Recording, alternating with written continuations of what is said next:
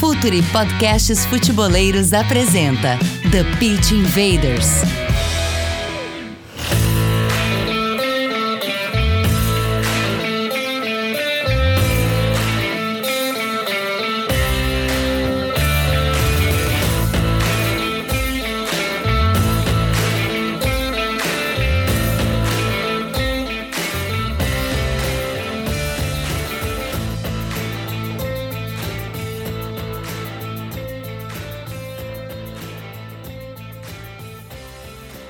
Futeboleiros! Olá, futeboleiras! Com a força de OneXBet, a maior casa de apostas do mundo, Futuri Podcasts apresenta The Pitch Invaders, episódio 247, sempre falando de maneira profunda e séria sobre o jogo. Meu nome é Eduardo Dias, estamos no ar em mais uma invasão futeboleira, mas antes de tudo, eu quero reiterar que as inscrições para o curso de analista de mercado no futebol estão abertas aulas ao vivo e online a partir de 7 de abril.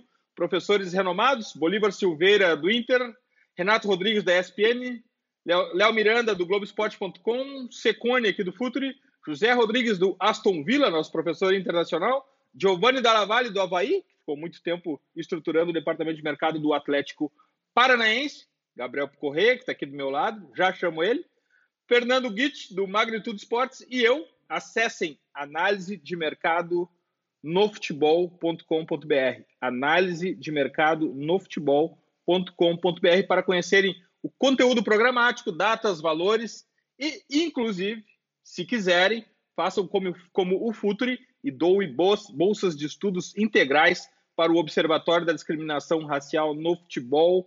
O futebol precisa de diversidade nos escritórios, precisa de diversidade nos staffs. Bem, então conectar com o já citado nosso head de conteúdo em meio a um guia tático do Brasileirão, Gabriel Correia, dali Gabriel. Tudo bem, Dinho? Prazer, prazer aqui estar falando contigo, falando com o Goiano que vai estar aqui com a gente hoje no episódio, para falar de um tema que eu acho que é muito legal, porque às vezes a gente tem a dúvida do que, que faz o, o, coordenador técnico, a gente vai falar mais sobre isso, obviamente, no episódio, é, a confusão na hierarquia dentro de um clube, o que, que faz, qual é a função. Então, muito legal. Acessem também para quem quiser, aí sim, mudando de assunto, analisedemercado.com.br. Vai ser fantástico o curso, professores de alto nível. E, enfim, bora para esse, esse episódio. Depois, para quem quiser acompanhar o guia tático, já vai estar tá aqui nos os links. E o Gabriel já adiantou o nosso convidado, né? Esse podcast aqui se orgulha de aprender com quem arrisca a própria pele na arena. E hoje é dia de aprender com mais um Luiz Carlos Goiano, coordenador técnico, seja bem-vindo ao Futre, seja bem-vindo ao The Pit Vedas Goiano. Prazer tê-lo aqui com a gente. Oi, Eduardo, prazer é meu é, poder participar com vocês, com o Gabriel. É, sem dúvida, de repente eu vou ter alguma coisa para falar sobre a questão prática né, do campo, mas com certeza vou aprender muito com vocês, é, até porque é, vocês são estudiosos e, e nós precisamos muito dessa parte teórica né, para que a gente possa fazer essa, essa troca aí de prática com teoria. Invaders, vamos invadir o playbook de Luiz Carlos Goiano,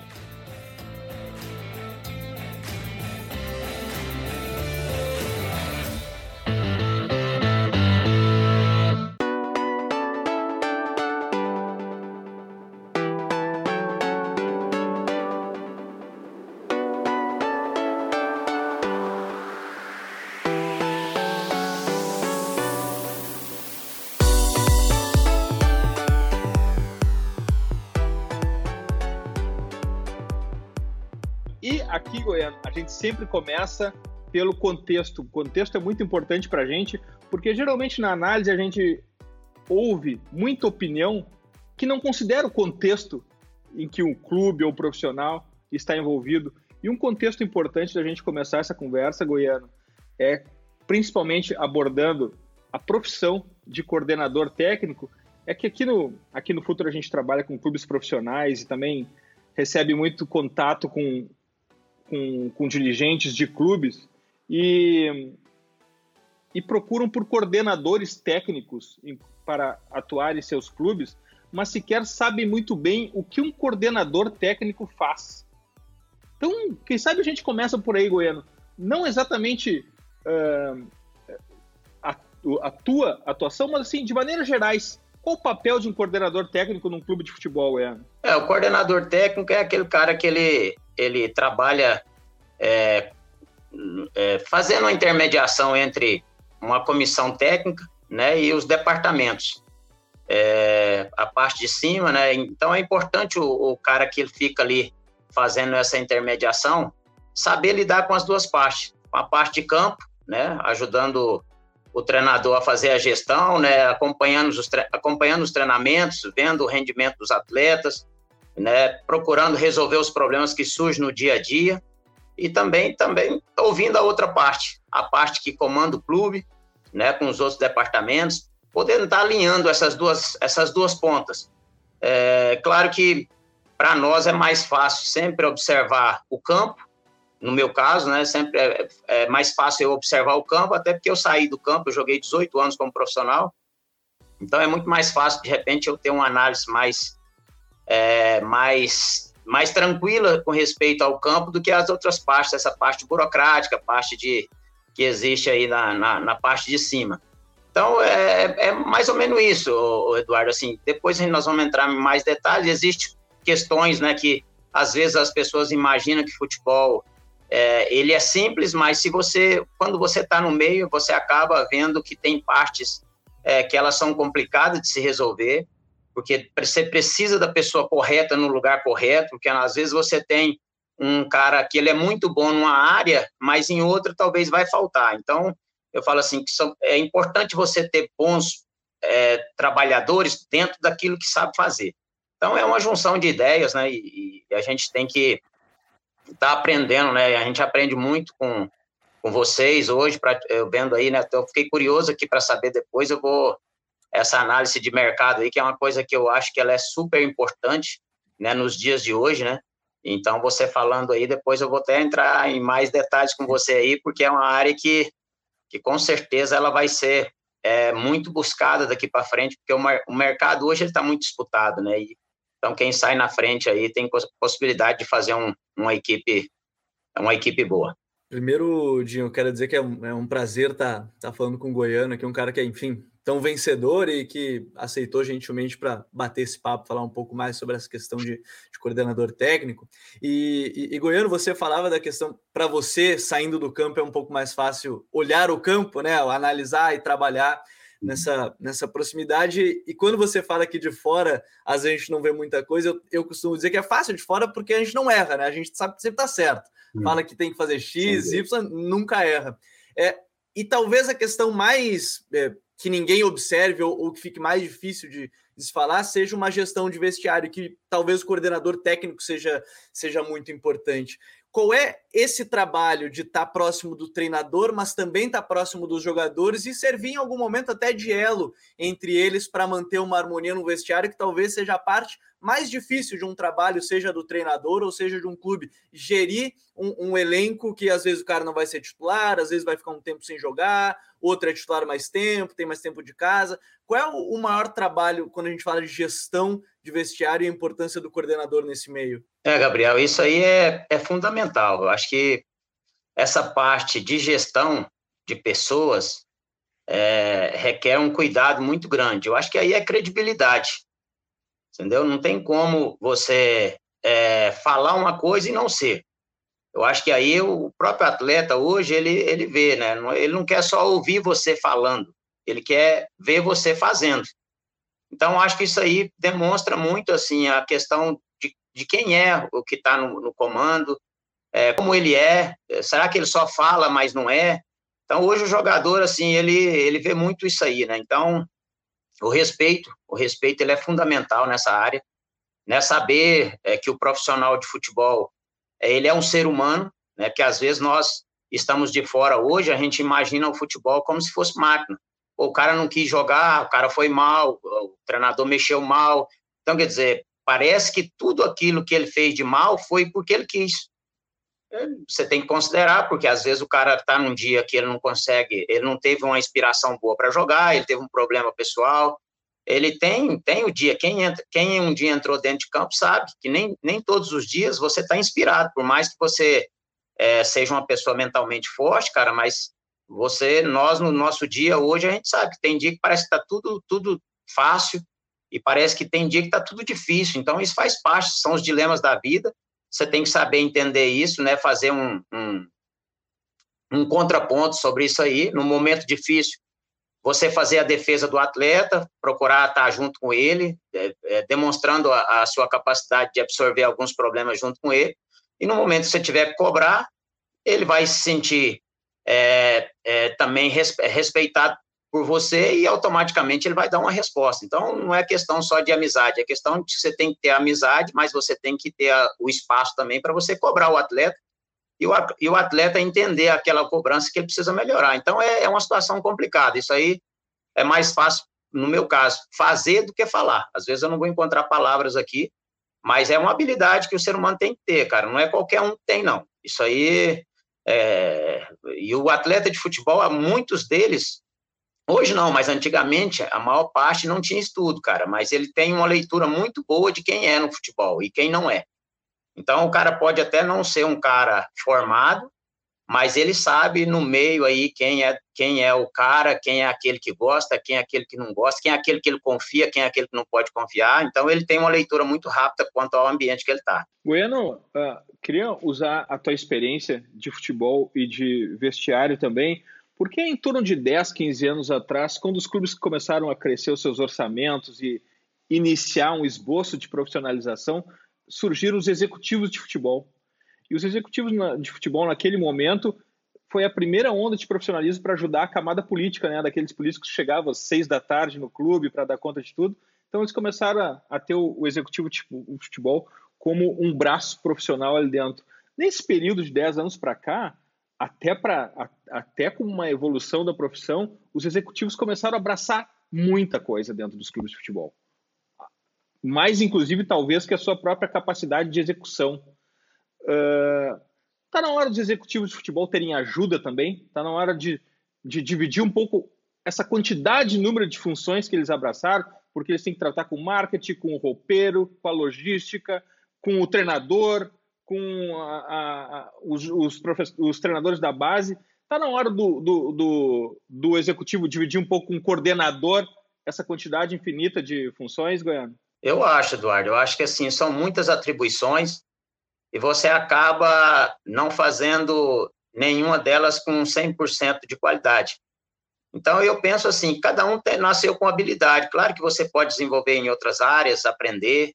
Tem aquilo que a pessoa gosta. Eu, particularmente, tem áreas que eu não gosto. Eu até fiz o curso de executivo de futebol, como eu estava no clube é, aqui exercendo, é, mas com poucas atribuições. Eu, aqui a gente tem é, bastante pessoas que, que fazem a gestão do clube aqui, então eu particularmente ficava mais na questão de contratação, de estar tá vendo a parte do futebol, então não entrava na área é, financeira, as outras as outras áreas aí nós tínhamos outros profissionais que resolvia, mas eu vejo assim que às vezes é, é, é uma situação de um, de um cargo é, para ali, ali na frente as coisas não dando certo, ele ser o responsável de tudo. Então, é, eu vejo que isso se tornou perigoso, né? Hoje, às vezes, o, o, executivo de futebol, ele, quando as coisas não dão certo, é o primeiro que sai. E, e, é, e deveria ser mais um profissional somado a um monte de outros que estão no clube para tentar resolver os problemas. É, e os problemas, eles vão existir sempre, né? Hoje, as pessoas, às vezes, preferem mandar o, o, o profissional embora do que tentar resolver o problema. E eu acho que isso é uma forma pouco inteligente. Eu sempre falei muito aqui no Novo Horizontino, com os donos aqui, eu falar que sempre a gente tinha uma mentalidade, sempre teve, até dois meses atrás aqui, de tentar resolver os problemas, não trocar os profissionais.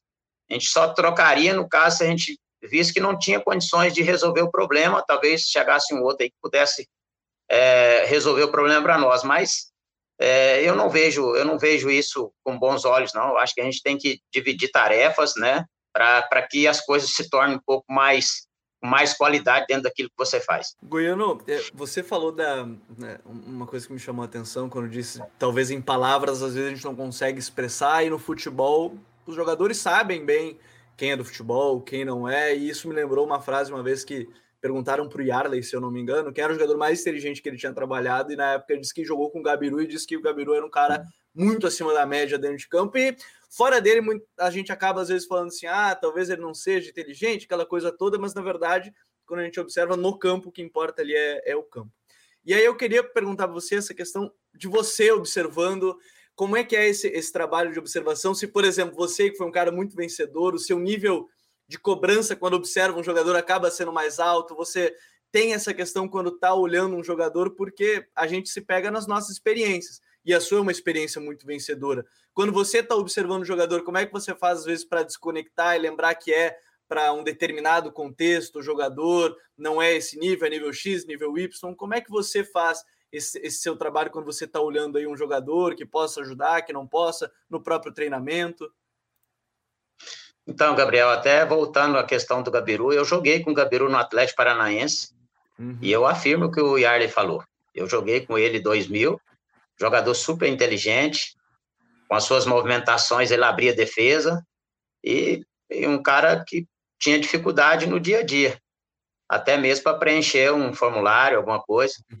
Mas é uma profissão, né? Eu falo que essa é a profissão que Deus deu para nós, né? Que ela, ela não requer é, diploma e traz uma habilidade fora do comum, né? Então, pena que é um período curto, né? E se a gente não souber administrar e, e buscar conhecimento, você acaba vivendo aí 20, 20 anos nessa profissão e ela acaba depois te prejudicando para frente.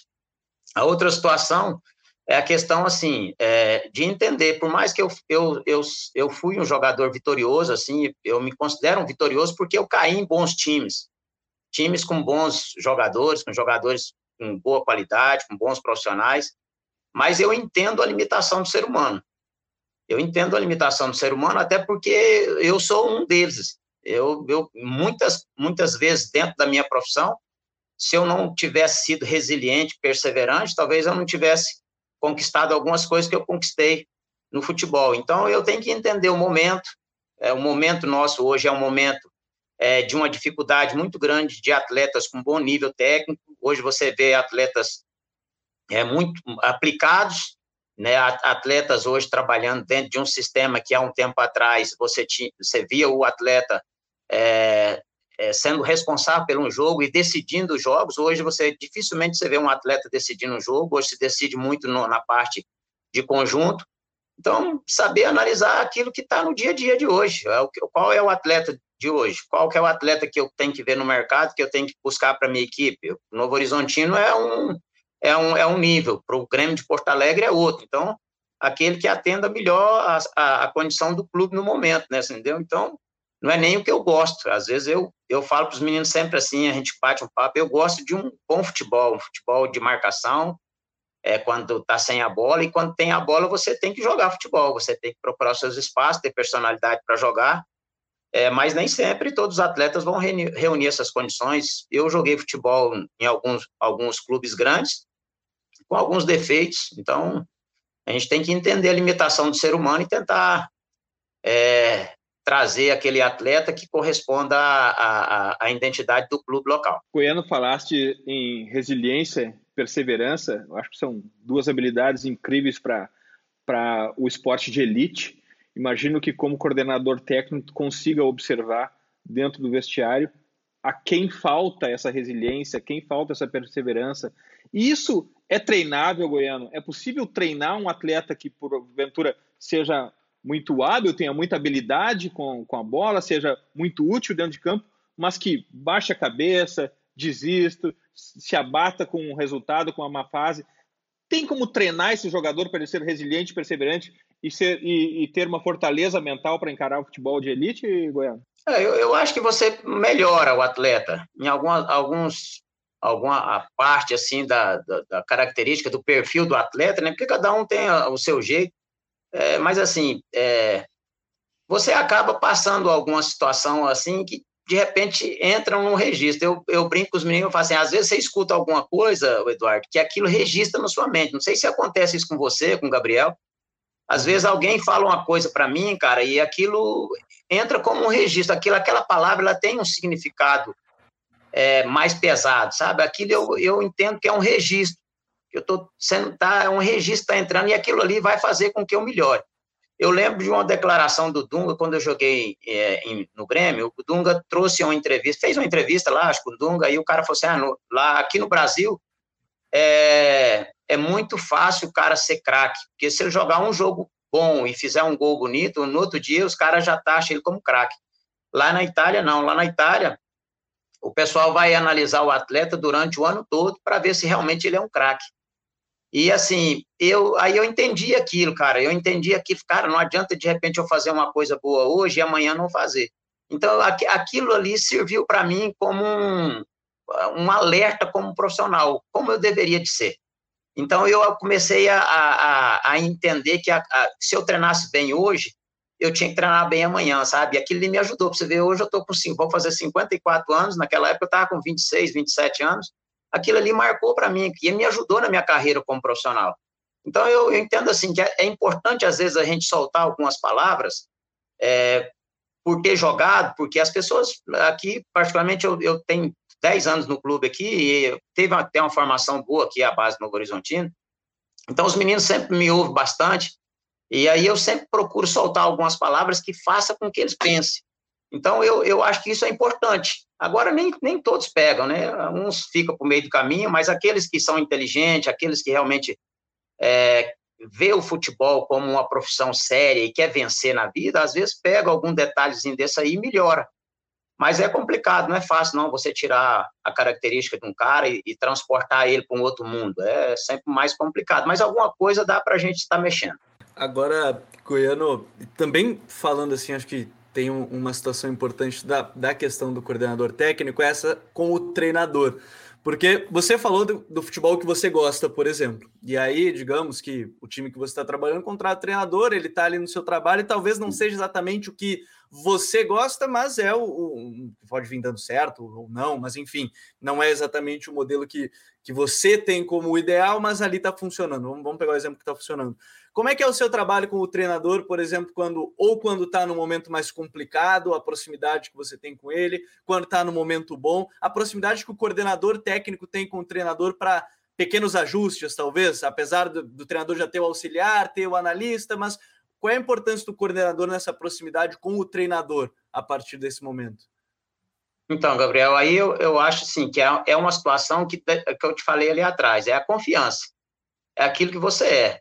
Porque o treinador, ele chega no clube, ele chega, ele chega meio que desamparado por uma situação daquele que saiu, que aquele que saiu, saiu por alguma situação que aconteceu no clube. Às vezes ele chega no clube olhando com quem, em quem ele pode confiar. Então, ele chegando no clube, ele tem que encontrar bons profissionais, pessoas idôneas, pessoas que vão é, fazer de tudo para que ele tenha um bom ambiente, para ele exercer aquilo que ele sabe fazer. Se ele foi contratado, é porque ele tem mérito. E aí sim, respeitar suas ideias. Claro que em algum momento, dentro da conversa, dentro da amizade, dentro daquele respeito, da confiança que vai se criando no dia a dia, é, alguma coisa dá para você ponderar, mas assim, a maior parte você tem que acreditar no profissional que você está trazendo porque todos têm um, um perfil, claro que o, o, hoje a maior parte dos clubes já tem também uma cultura, tem também um, um, um, modelo de jogo, né? Então a gente tem que respeitar muito assim a identidade do clube. A identidade, é, um exemplo, ah, o Grêmio tem um jeito de jogar, ah, o São Paulo tem um jeito de jogar, o Corinthians tem um jeito de jogar, então você tem que tra trabalhar mais ou menos respeitando a identidade do clube, respeitando o treinador, e assim, no momento que você acha que tem que colocar alguma coisa, dentro de um respeito é, construído ali no dia a dia, você passar, desde que você passe é, sem qualquer outra situação para não trazer constrangimento para o profissional, eu acho isso normal. E e o profissional também, ele dá abertura para isso, né? Então, eu, eu nunca tive problema disso aí, até porque todos os profissionais que eu trabalhei, eu sempre fui muito, muito honesto com eles, sabe? Então, se tiver que falar, não vou falar sempre a verdade.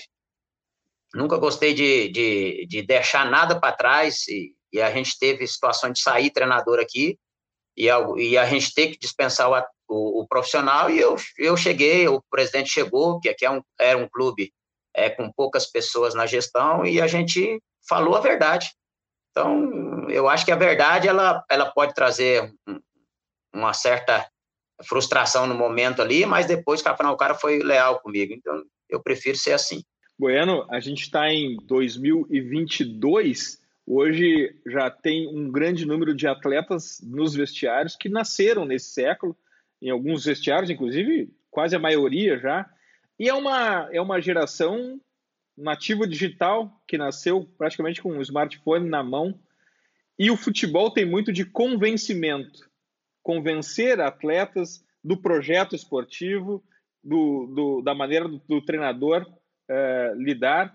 Como é que se comunica com esses jovens que vivem com o smartphone na mão, que inclusive, eu não sei a tua percepção, que sequer assistem muitos jogos? É, é difícil, Eduardo, não é fácil, porque aquilo que você praticava na sua infância, aquilo que, que você fazia com amor, hoje muitas vezes você você tem que treinar. Hoje, hoje nasce uma criança, ela começa a desenvolver, o pai e a mãe têm a preocupação em levar para uma escolinha para ele fazer futebol. Então, é totalmente diferente da, do que nós vivemos. Eu, particularmente, é, vivi uma infância onde nós jogávamos futebol, tinha o nosso trabalho, nós iríamos, a gente trabalhava e tinha os espaços de tempo ali, a gente jogava futebol. Então, era um amor que a gente tinha pelo futebol, que eu, com 54 anos, cara, eu, eu tenho amor dentro de mim pelo futebol.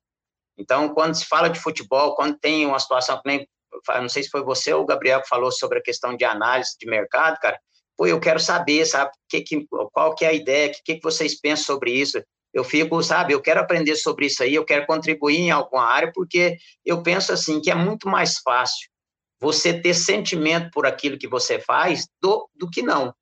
Hoje, a grande dificuldade é a falta de sentimento, é a falta de, é, vamos dizer assim, é, qual é a palavra que eu poderia estar buscando assim? Você não tem argumento, você ir para um, um negócio que você vai ter, mas você não tem argumento aqui, você não tem sentimento pelo futebol. Ah, eu vou só por a questão profissional. Ela é legal, é, nós temos que trabalhar mesmo não gostando? Sim. É, tem profissões nós temos que levantar sete horas, às vezes eu não gostaria, mas eu tenho que levantar porque é meu serviço. Mas é muito melhor você ter sentimento por aquilo que você está fazendo do que você só ir de maneira profissional. Então, na, na, na, nossa época, nós até pagávamos, não sei se vocês tiveram essa época, acho que não, vocês são jovens, nós pagávamos a, a lavagem de camisa. Ó, 10 reais porque tem que pagar a lavada de camisa para o próximo jogo você jogar. Então, quer dizer, você ia, levava o seu lanche e ainda levava 10 reais para pagar o uniforme para você jogar. Cara, e o amor que a gente tinha, a gente não precisava esperar chegar o final de semana para subir na carroceria de, uma, de um caminhão para jogar. Então, esse amor, cara, que fez com que a gente, depois vindo à parte profissional, que aí a gente, aí nós fomos para o céu, né, cara? Aí nós fomos para o paraíso, porque era uma coisa que eu pagava, e isso se tornou uma profissão, e uma profissão rentável. Comecei a jogar em campos bons, comecei a, a, as pessoas me filmar, eu fazendo gol e tá vendo na segunda-feira um gol meu, ou também um, um, um, erro, né? Tem também tudo isso aí. Cara, isso aí é apaixonante. Então, hoje eu vejo que o, o, o garoto ele está sendo formado, mas isso que a gente viveu lá, a infância que nós vivemos, ele não tem oportunidade de ver, viver hoje. Mas ele pode escrever uma nova história, uma história dos dias de hoje, tendo amor por aquilo que ele faz é não somente ver isso como uma profissão, mas ter significado. É a palavra que eu queria buscar é ter significado. Você vai para alguma coisa, mas aquilo tem que significar alguma coisa para você. Eu acho que hoje falta, mas falta também, de repente, pessoas né, com também com currículo, pessoas do meio para estar tá orientando e, e, e, sabendo fazer essa, essa gestão, tá ajudando o jovem. É, e porque você entra numa profissão, você é, integrando, tendo relacionamento, você acaba também gostando né, daquilo que você está fazendo. Bueno, eu vou, eu, vou aproveitar isso que você falou de, de significado, de gostar, porque no último entrevista que a gente fez, aqui o Eduardo vai lembrar, a gente entrevistou o, enfim, um dos diretores da base do Benfica, que iniciou o projeto da base do Benfica, ele falava que era importante com as crianças deixar, fazerem elas gostarem do jogo. E, e tem uma coisa que talvez os últimos anos elas, ela tenha se tornado mais bélica, que é a relação das pessoas com o futebol. Se tornou algo muito de ódio, é, é, é, talvez muito xingamento por um lado, por outro. Não, não pode ver um erro que já transforma, talvez, aí a vida do dirigente, do jogador, do torcedor, meio que um inferno. Isso talvez afaste um pouco a, as pessoas. Como você viveu esses dois períodos, talvez anos 80, 90, também como jogador, acho que é legal Como é que você vê essa questão da relação do gostar do futebol em termos de hoje talvez as redes sociais transformaram em algo que ou você odeia ou você ama, se tornou algo muito é, 880, muito bélico essa relação do torcedor com o futebol ou do dirigente com o futebol. Como é que você vê isso afastando talvez o torcedor ou o sonho da criança de ser jogador, a forma como a gente tem lidado com o futebol hoje em dia? É, essa é a parte triste, viu, Gabriel? Eu é uma situação lamentável que nós estamos vivendo, né? Um, um algo que era para ser é, um, um, divertimento aí, né? Um, um prazer, cara, ele se tornou aí um, uma, uma situação de uma intolerância muito grande, né? Não saber discernir o que é o esporte, né, cara? Eu acho assim, você ser competitivo é uma coisa. Agora, você respeitar quem está competindo com você é outro também. Né? Claro que você vai sempre lutar, você vai formar o atleta para ele ser um vencedor, para ele competir. O problema maior nosso é que nós não queremos nem competir, nós só queremos ganhar. Então, eu vejo isso é um, é um problema é, gravíssimo, é, porque hoje nós estamos diante de pessoas que eles não, eles não têm muita preocupação em competir, não. Eles, têm, eles querem ganhar, e aí pode ser de qualquer jeito, e se não ganha, tem ameaça, né? Então é, é, lamentável o que nós estamos vivendo, cara. Eu não sei se é, devido ao conhecimento, não sei, sinceramente é uma coisa que eu, eu tenho um ponto de interrogação aí, eu não sei o que fazer. Mas que ficou difícil, ficou, porque hoje você, você é, não te dá o direito de você errar. E aí nem sempre as pessoas é, são mentalmente fortes para superar as dificuldades que elas, elas vêm, cara, não tem como é um meio que às vezes você vai ganhar, às vezes você vai perder, às vezes você vai ser rebaixado, você vai subir. Então, quando sobe, é, entra aquela o êxtase, né? Aquela euforia que parece que é, nunca mais aquilo vai se repetir. E, o, e o futebol ele é feito de, de bons momentos, de grandes momentos, de conquista, de bons jogos, de jogos mais ou menos, de jogos ruins. Então, é, faz parte, né? Você tem que ter um discernimento desse ambiente aí. Hoje, infelizmente, as pessoas estão tendo é, pouco discernimento nessa área aí. Eu lamento muito, viu, Gabriel? Fala, futeboleiros, tudo bem? Eu espero que vocês estejam gostando do episódio de hoje. Mas antes de seguirmos com esse bate-papo, eu quero fazer um convite para vocês. Se você quiser receber conteúdo exclusivo no site, ter acesso às matérias fechadas, vai lá na aba Club e faça parte do Futuri Club por apenas R$ 12,00 mensais ou até mesmo em planos semestrais com desconto ou até mesmo anuais. Você ainda vai ter direito a desconto nos cursos do Futre. Então, fique ligado. Além disso, eu quero lembrar para vocês que esse episódio também tem o apoio do Futre Pro, o departamento de análise e mercado do Futre. Seu time gasta menos dinheiro e ganha mais jogos. Para mais informações, mande um e-mail para comercial@futre.com.br. E entrando no campo de futebol aqui, porque afinal de contas a gente tem que falar do jogo também, Goiano. Uh, imagino que tu olhe com muito carinho os atletas dos clubes que tu trabalha, principalmente os de meio campo, né? Eu acho que deve chamar bastante a tua atenção. E hoje em dia uh, os espaços sumiram e de alguma maneira uh, o volante passa, já era na tua época, mas hoje ele passa a ter ser o protagonismo de construção do jogo também. Como tu tem notado essa evolução do volante, o volante construtor hoje em dia, Goiano? Ah, não, o futebol ele, ele mudou, né, cara? E, é, e assim, ele é, ele é. Eu gosto, cara, eu gosto desse tipo de coisa, que é um desafio a mais, né? Eu falo toda, tudo aquilo que é novo, cara, se, se você tiver é, entusiasmo, né? E se você quiser é, aprender, você acaba se tornando excelente naquilo que você vai fazer. Então, eu vejo isso que é um desafio a mais.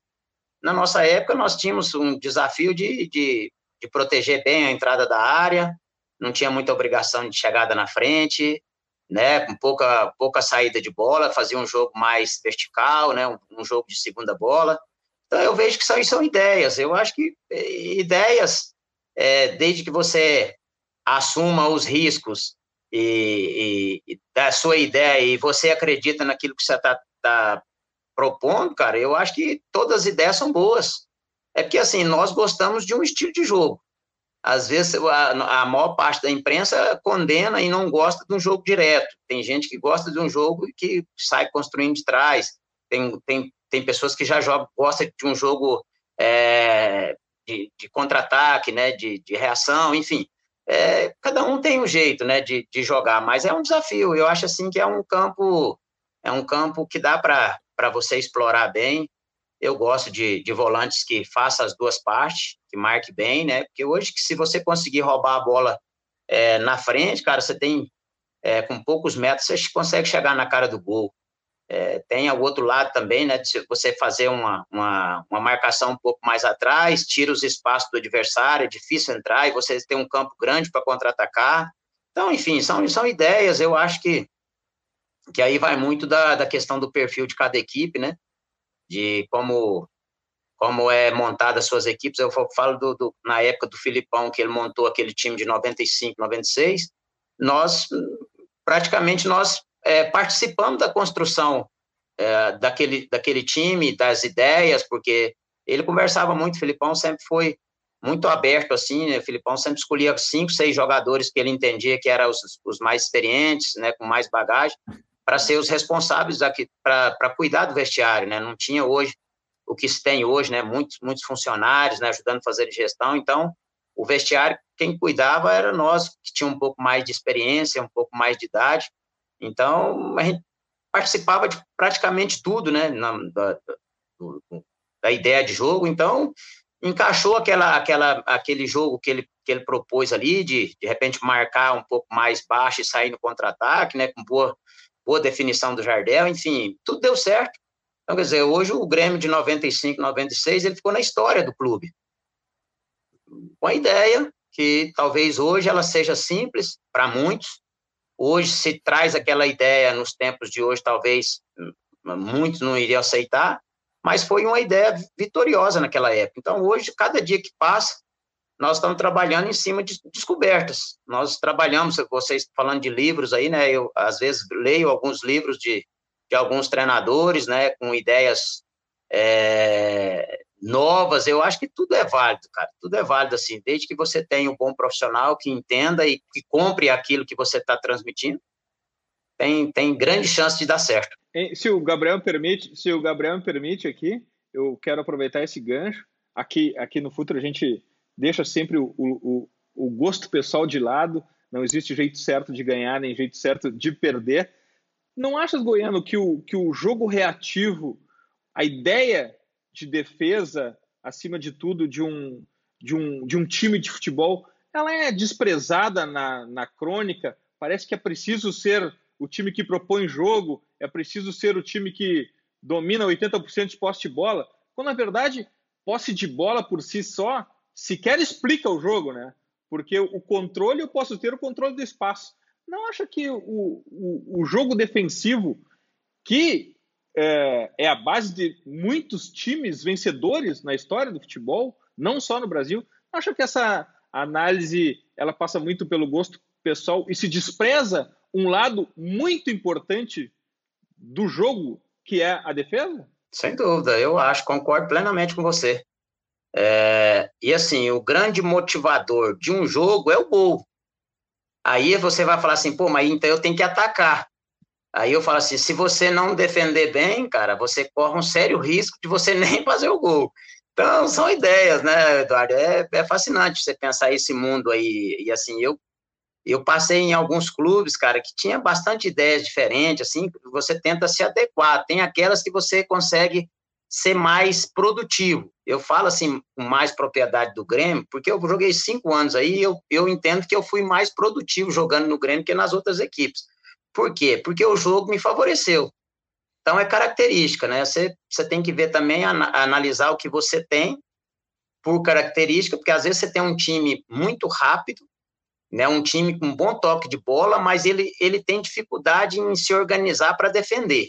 Então, aí o que acontece? Eu penso aí, aí você já tem que usar assim, cara, se eu trouxer esses caras para trás para defender, pô, eles, sabe, eles sabem muito pouco é, encurtar o campo, marcar. Então, eu vou ter que usar esses caras um pouco mais na frente, porque eles são muito rápidos, eles roubam a bola e eles chegam muito rápido no gol. Eu, de repente, eu vou ganhar de 4 a 2 3 a 2 enfim, mas é a característica. Então, acho que aí passa muito pela questão da, do perfil do atleta, né? Para você montar, montar a sua estratégia. Mas é, é assim, nem você falou mesmo, hoje tem, tem várias maneiras de, de ver futebol, mas é. Quem, quem defende nesse... hoje, quem defende, quem defende hoje não é muito bem visto, não. Embora, Goiano, a gente viu na, na Eurocopa grandes seleções defendendo com a linha muito baixa, inclusive a campeã mundial, né? É uma seleção que não se pode dizer que é uma seleção propositiva por si só. Ela até propõe, mas também defende muito, e inclusive com linha muito baixa, né, Goiano? Então, assim, pode falar o que quiser, mas temos um campeão do mundo que defende bem. É, sem dúvida. Não, e assim, parece que você, quem defende bem não é virtude, cara. Nós não conseguimos dar mérito para quem defende bem. Eu acho que isso é uma habilidade, cara. É, quem, quem marca bem, cara, é um, é, ele, ele é habilidoso para marcar. Então, você pega um Carlos Miguel, que é totalmente técnico, cara, o Paulo Nunes, totalmente técnico, rápido, ah, eles, eh, a habilidade desses caras, a característica deles, cara, eles, ele, é o que eles faziam. Põe eles para defender, já vão ter dificuldade. Põe eu ou o Dinho lá na frente para tentar dar um drible, não vão conseguir dar um drible no cone. Mas, em compensação, na parte defensiva, nós, nós fomos talhados para defender. Então, quer dizer, nós tínhamos muito mais habilidade para marcar do que para jogar. Para jogar, entre aspas, porque a gente jogava também. Mas, é, é, infelizmente, a parte defensiva ela é pouco valorizada no nosso país. Nós gostamos é do, é, do drible, nós gostamos da, do gol lá na frente, mas, enfim, eu acho que isso aí é questão cultural. Né? E talvez por isso é, você trabalhou com o Filipão e ele é um cara que, se não é o maior, é um dos três maiores treinadores da história do futebol brasileiro, por tudo que ele fez, ganhou e, e foi influente, né, Goiano?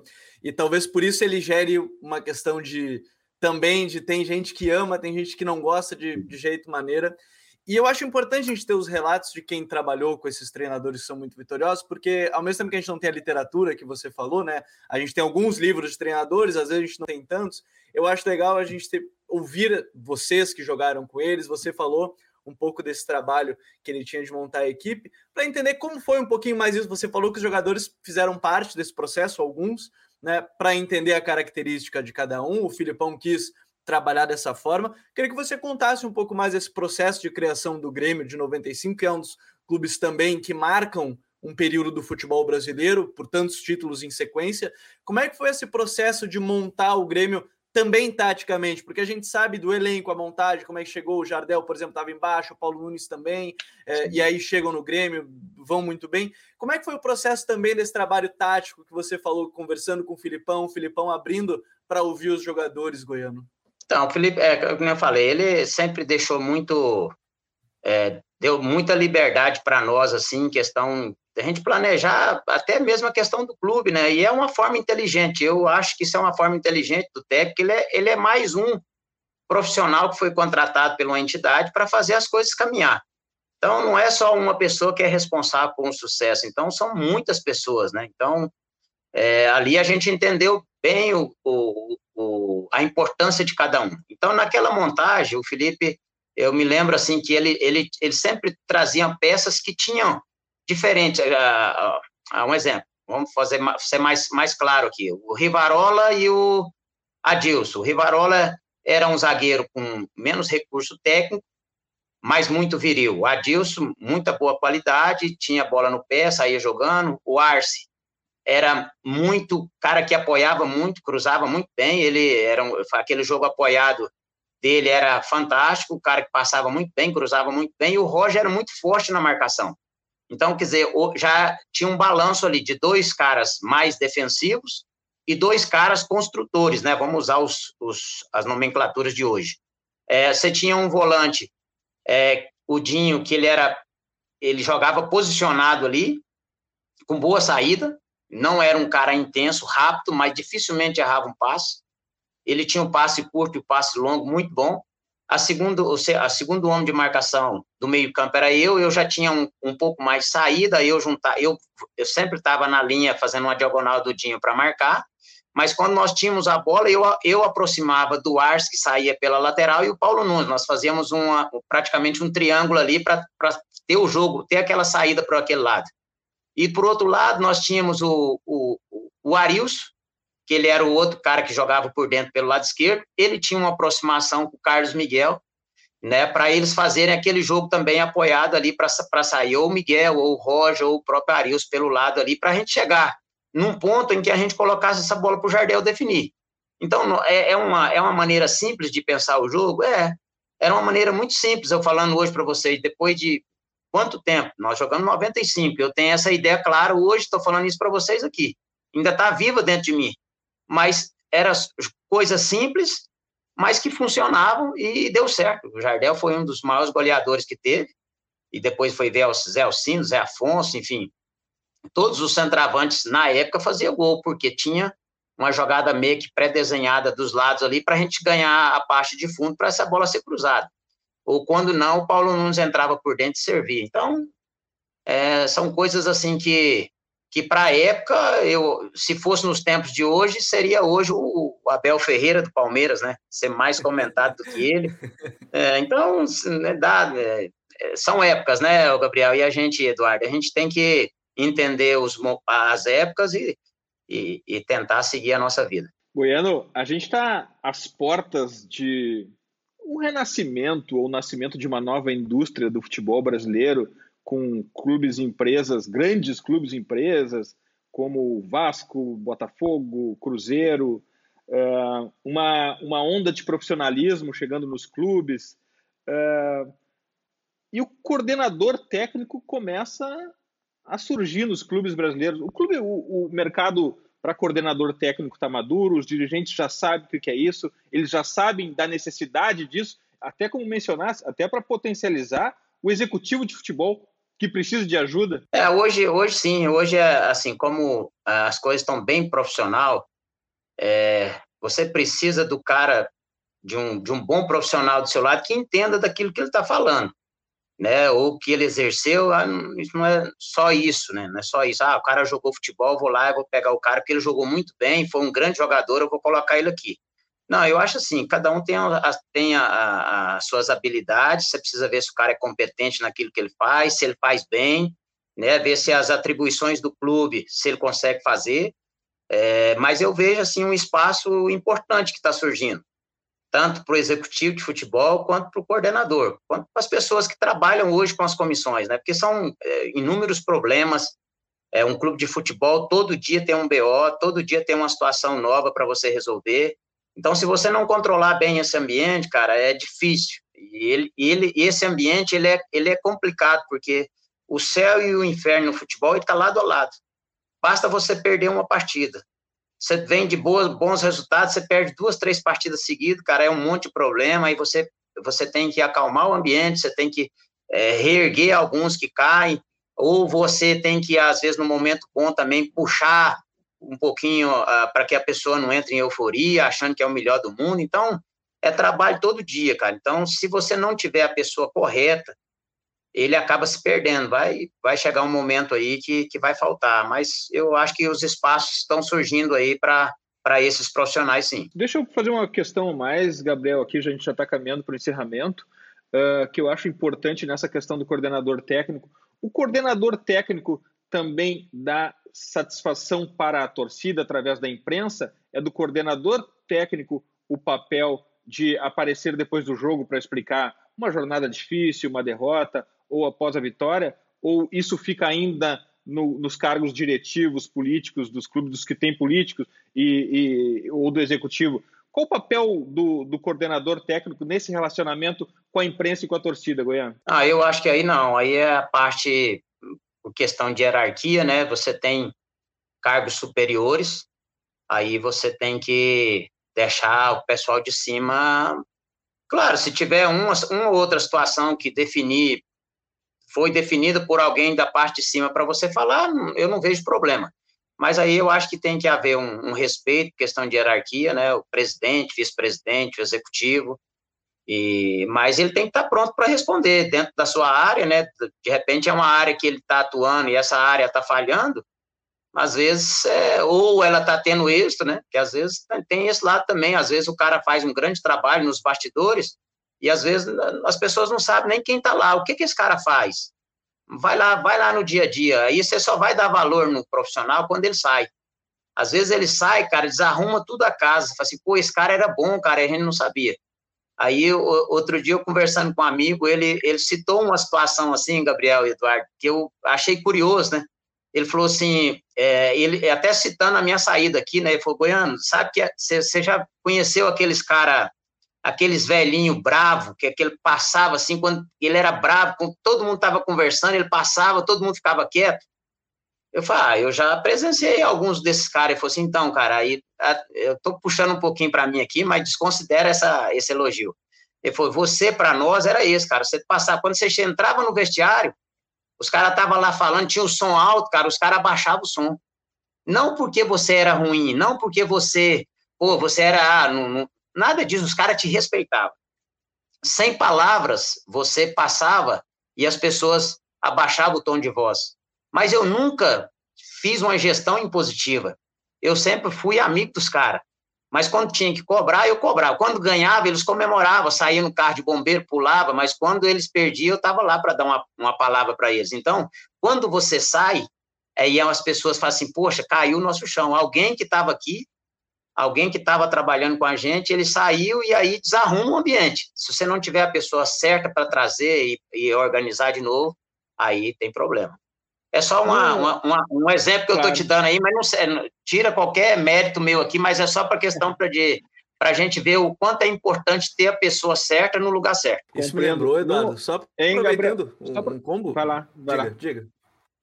Não, na verdade, eu queria até aproveitar essa experiência do, do, do goiano como coordenador. Cada clube é um universo e tem a sua própria cultura, uh, mas eu queria saber no organograma do, do departamento de futebol, o coordenador técnico responde a quem?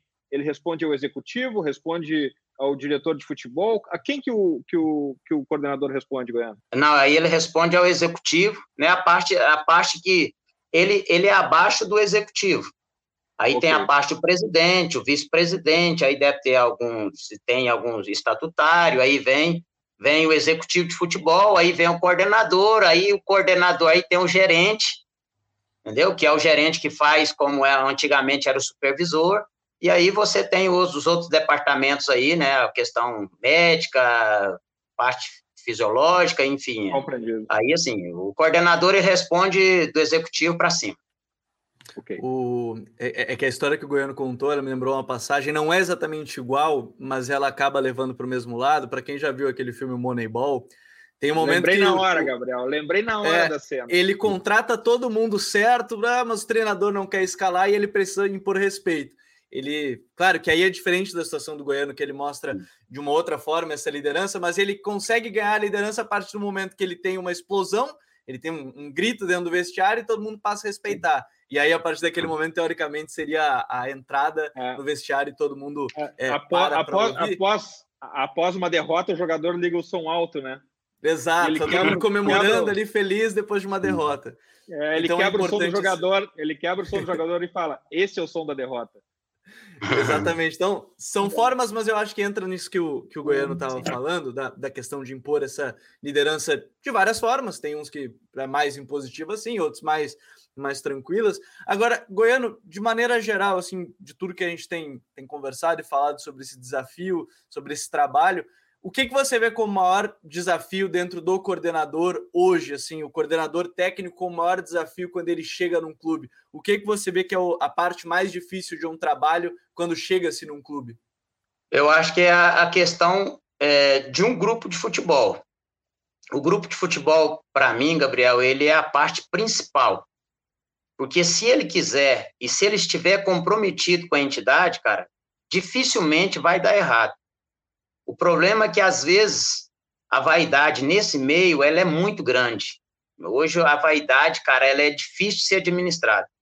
E, assim, se você pegar um grupo comprometido, um grupo que, é, que entende o, o clube que, e quer ser profissional, eu acho que, que, a chance de dar certo é muito grande. Então, eu acho que a maior dificuldade é você pegar um grupo descomprometido, um cara, um grupo que não quer, um grupo que, que às vezes você vai gastar dias e dias falando e o cara não quer. Essa aí é a parte pior que tem para você trabalhar, que é com um profissional que não, que não respeita a sua profissão. Então, acho que isso aí é, é a pior, pior momento, assim. Que, que delicioso esse, esse, essa hora de conversa com o Goiano porque além da experiência dele, além do conhecimento que ele compartilha com a gente aqui, é, dá para quem está no, no Spotify ou nos players de podcast nos ouvindo, dá para sentir na voz dele a paixão pelo jogo, a paixão que ele, que ele emana pelo, pelo futebol. E só isso poderia fazer a gente conversar por mais horas e horas, mas agora é hora da gente ir para as nossas já clássicas dicas futeboleiras. The Pitch Invaders apresenta Dicas Futeboleiras.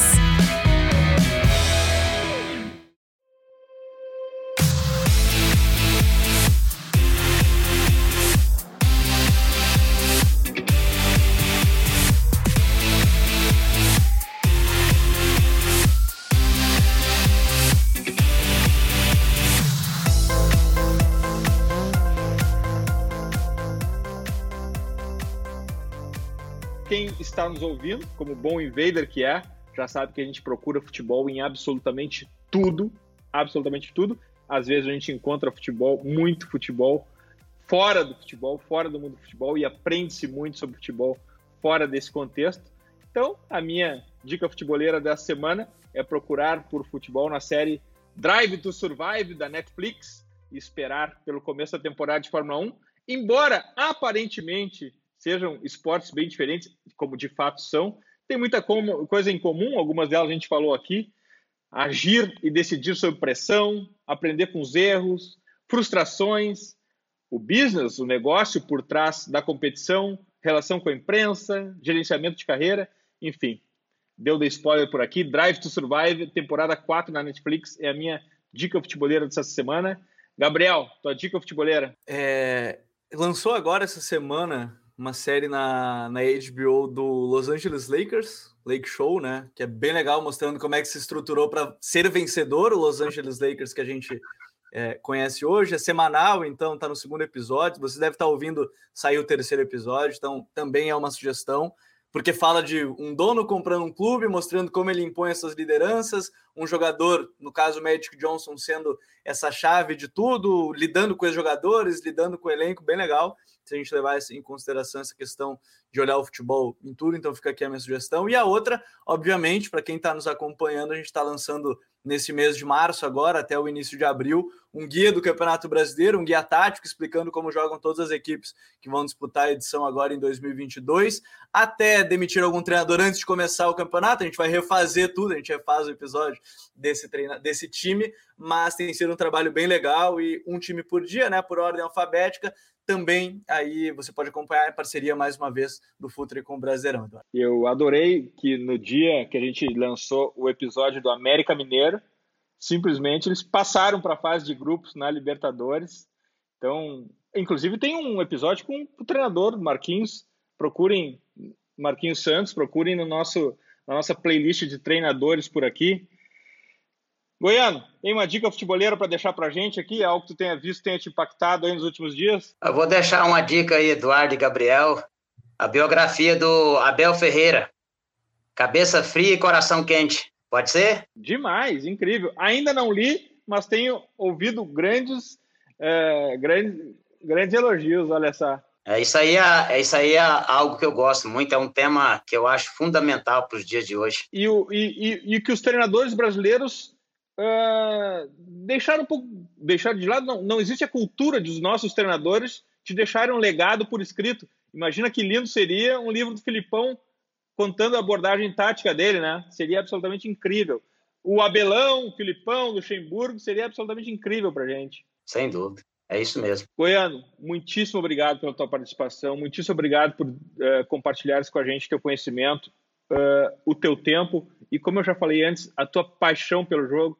Esperamos em breve vê-lo como coordenador técnico dos grandes clubes do Brasil. Tenho certeza que isso vai acontecer em breve e, e a gente vai estar aqui te seguindo e torcendo por ti, Goiano. Obrigadão.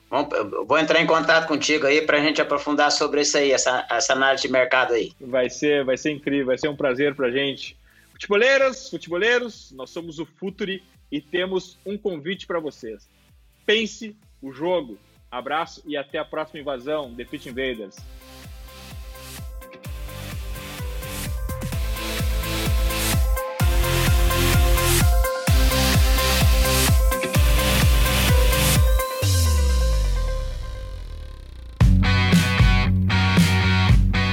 Futuri apresentou The Pitch Invaders.